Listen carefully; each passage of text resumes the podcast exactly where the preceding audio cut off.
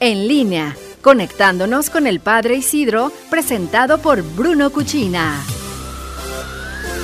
Gracias por continuar con nosotros y como cada miércoles escuchamos la colaboración del Padre Isidro desde el Vaticano. Padre, muy buena tarde. Gracias Fernando y un gusto poder hoy compartir contigo y con todos nuestros escuchas en Noticieros en Línea esta sección.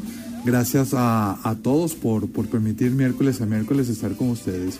Hoy no hubo catequesis porque el Papa al mediodía, hora de Roma, emprendió su viaje número 31 hacia Mozambique, Madagascar y Mauricio.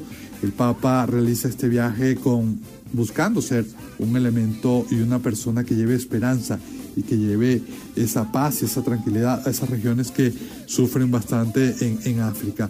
Pensemos que son regiones de minoría católica, el 28% de la población aproximadamente en estos países profesa la religión católica. Un dato, Mauricio tiene tan solo dos obispos y menos de 100 sacerdotes. Y el Papa busca dentro de su pensamiento, dentro de su agenda, busca llegar, llegar a aquellas personas que más necesiten de su ayuda en este momento. El Papa también en el viaje recordó la tragedia que está viviendo Bahamas después del paso de Dorian. También tengamos muy presente a todas esas personas que están sufriendo mucho. Otro dato interesante de esta semana fue que el, Papa anunció la creación de 13 nuevos cardenales. De ellos, 10 son electores y 3 no son electores. ¿Qué es esto de electores y no electores? Los cardenales electores son los que tienen menos de 80 años y participan en el cónclave donde se elige al, al, Papa. Si hubiese necesidad de un cónclave, bueno, ellos participarían en ese cónclave.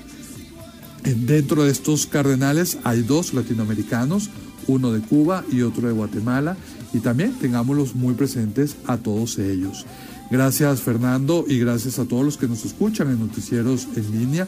Con el favor de Dios nos conectamos la, la semana que viene, si ya habrá catequesis, enseñanza del Papa. Un servidor está a sus órdenes en las redes sociales como arroba Padre Isidro LC. Gracias a Bruno Cuchina que hace posible estas transmisiones y con el favor de Dios nos escuchamos la semana que viene. Que Dios los bendiga. Muchas gracias Padre y un saludo hasta el Vaticano. Nosotros vamos a un corte y volvemos. Bruno Cuchina presentó En línea con el Padre Isidro.